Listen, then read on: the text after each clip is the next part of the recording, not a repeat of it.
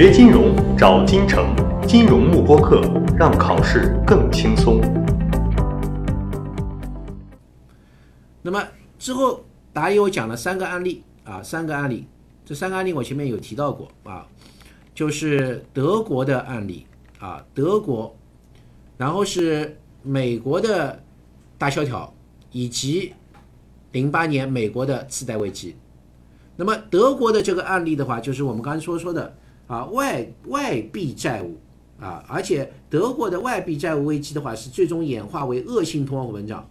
恶性通货膨胀到什么地步呢？恶性通货膨胀到了令人震惊的地步啊！一九二二年到一九二三年，物价上涨三十八点七亿倍啊！你们没看错啊，这个我也绝对反复看了，三十八点七亿倍啊！这是非常惊人的啊！那么这怎么发生的呢？啊，所以如果发生外币的债务危机，通常是致命的、极其严重的，因为它是正循环、正回馈，但是恶性结果，它不断叠加放大的。那么是因为一九一四年到一九一八年啊，一战德国战败啊，德国是战败的，德国退出了金本位制度。它积累了大量的内债外债啊，然后它大量的印钞来填补不断飙升的财政赤字，而德国战败，注意这这几个案例都是我自己一个字一个字总结出来的啊，我没没抄任何东西，我自己按照达利欧的数据总结出来的。那么德国战败就意味着德国马克不会成为战战后储备货币，所以德国就变成了外外债了，因为它如果德国能成为战胜国的话，那么它。发行的马克就会变成啊硬通货啊，但是它战败了，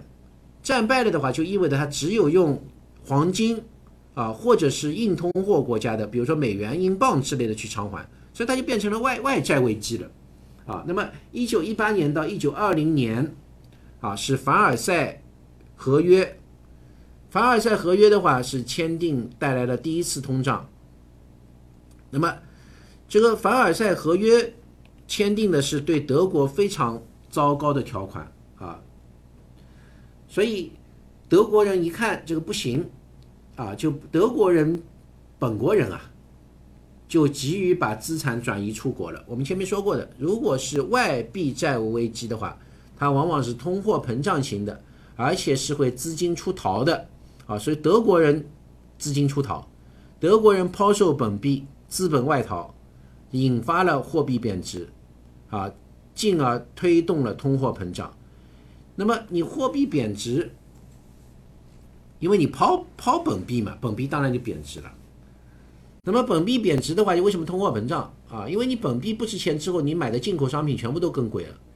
进口商品更贵了的话，就带来国内的通货膨胀。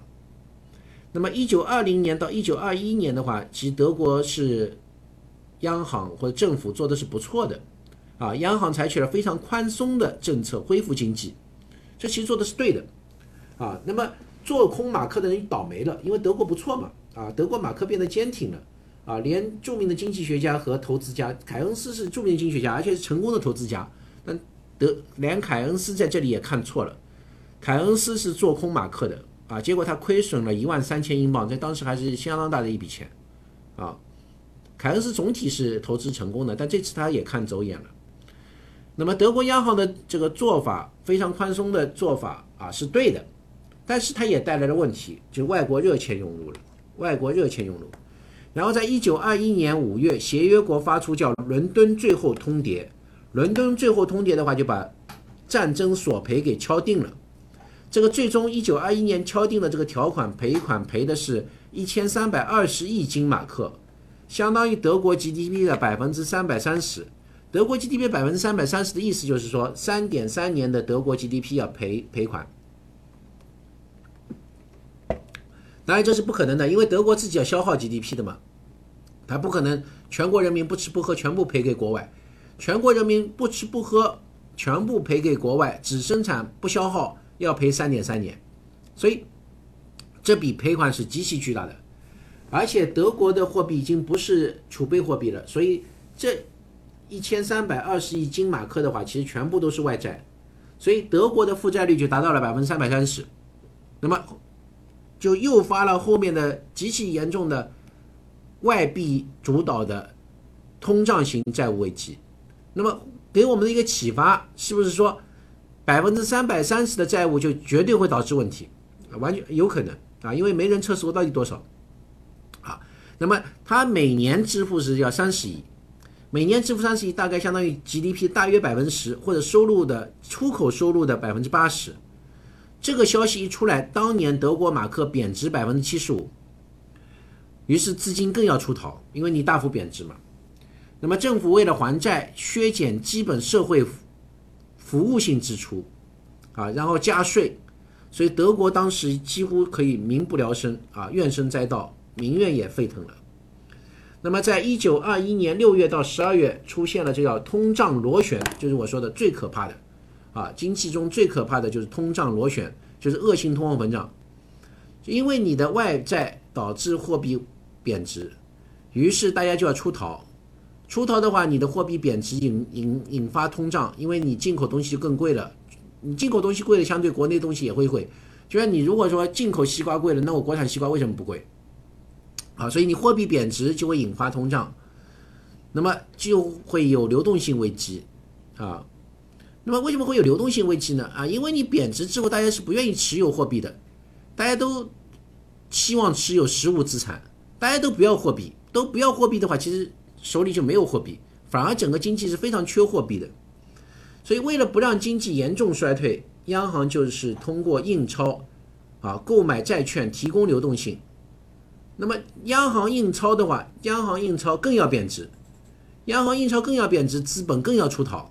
资本更要出逃的话就更贬值，于是资本外逃、通胀，然后带来的紧缩，然后再印钞，就恶性循环，就急速发展，就一发不可收拾。啊，那么大家的一个错误观点会认为说，发生这种恶性通货膨胀。你看，德国发生的是三十八点七亿倍亿啊，三十八点七亿倍的通货膨胀。很多人的感觉就是说，央行是 SB，你不印钞不就好了吗？其实不是的，就是如果进入通胀螺旋，或者说如果是外债导致的经债务危机的话，它可怕之处就是在于央行是最。糟糕选择中的最好选择就是不断印钞，因为资本外逃，大家都不愿意持有本国货币，大家都抛售本国货币，就会带来通货膨胀。带来通货膨胀的话，大家都会买入实物资产，大家都买入实物资产的话，就会导致金融体系里面和商业体系里面都是没有资金的。如果因因为大家都要现货嘛，大家都要实物，大家都不要钱。所以反而整个经济体是非常缺钱的，央行如果不印钞票的话，金融体系和商业体系会瞬间崩溃，啊，所以这个时候的话，央行只有印钞，印钞是种种最糟糕情况中的最好选择，但是这个选择又会不断的饮鸩止渴，啊，进入恶性循环，就相当于是吸食海洛因，啊，就是一个人海洛因上瘾之后的话，其实是无救的，啊。那么，一九二二年一一月到五月的话是暂缓啊战争赔款谈判开始。那么，一九二二年六月到十二月的话，实际上还继续恶化，恶性通货膨胀开始。前面是通货膨胀螺旋，后面是恶性通货膨胀啊，外国人也要撤资，前面本国要撤资，外国也要撤资，银行体系出现严重的流动性问题，恶性循环挤兑银行啊。那么他说，一旦达里欧说啊，一旦通胀型的萧条达到恶性通货膨胀的话，就没有办法停止印钞了，是因为整个金融体系和商业体系都彻底崩溃。如果你停止印钞，你停止印钞就整个金融体系和商业体系都崩溃，所以只能不断的印。那么，一九二二年十月开始资本管制，但无效。达里欧说了，资本管制是无效的。那么，一九二三年一月到八月，德国占领鲁尔区啊，因为这个德国也给不出钱了。法国就很愤怒啊，法国就占领德国本土了，那么通货膨胀也到此告一段落了。其实，啊，就是为什么呢？其实原因是因为这个协约国发现德国是真不行了，啊，德国是真不行了，整个经济彻底崩溃。你像物价上涨了三十八点七亿倍，整个德国就完全就废掉了。那么这时候协约国其实面临的就是你要他赔钱吗？你要他赔钱，协约国废掉，就是德国废掉，德国废掉也是赔不出钱。你让他缓口气，他还有可能赔你钱。所以协约国就同意暂停赔偿，